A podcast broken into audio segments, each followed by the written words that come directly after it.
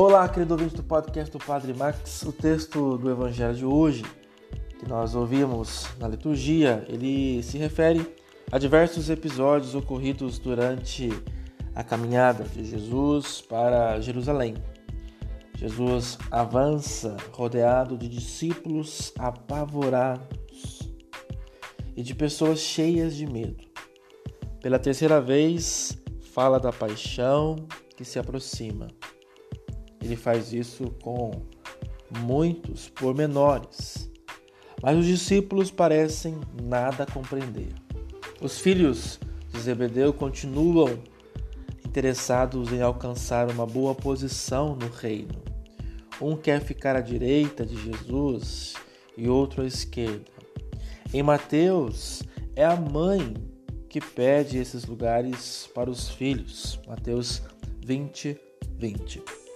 Os outros discípulos estão preocupados com assuntos que nada têm a ver com os do Senhor. Mas Jesus revela aspectos centrais relativos ao discipulado. O essencial é a docilidade a Deus e ao seu projeto. Ele próprio decidirá a posição de cada um no reino. Em Mateus será o Pai a tomar tal decisão.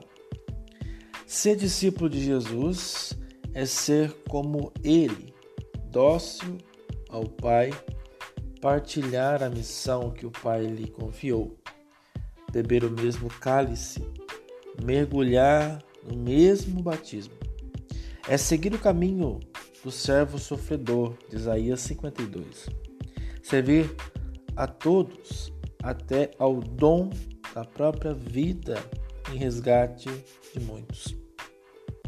O resgate é o preço a pagar por um prisioneiro de guerra, por um escravo.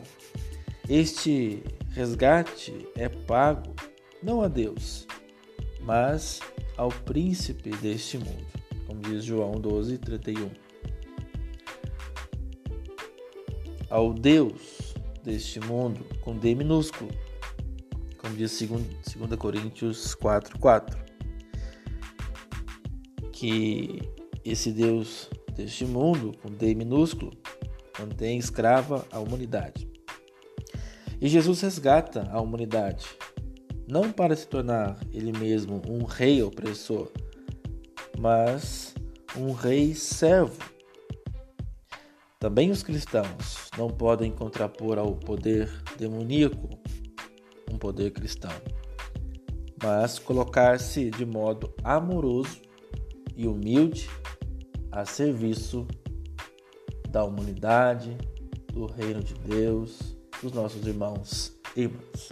Louvado seja nosso Senhor Jesus Cristo, para sempre seja louvado.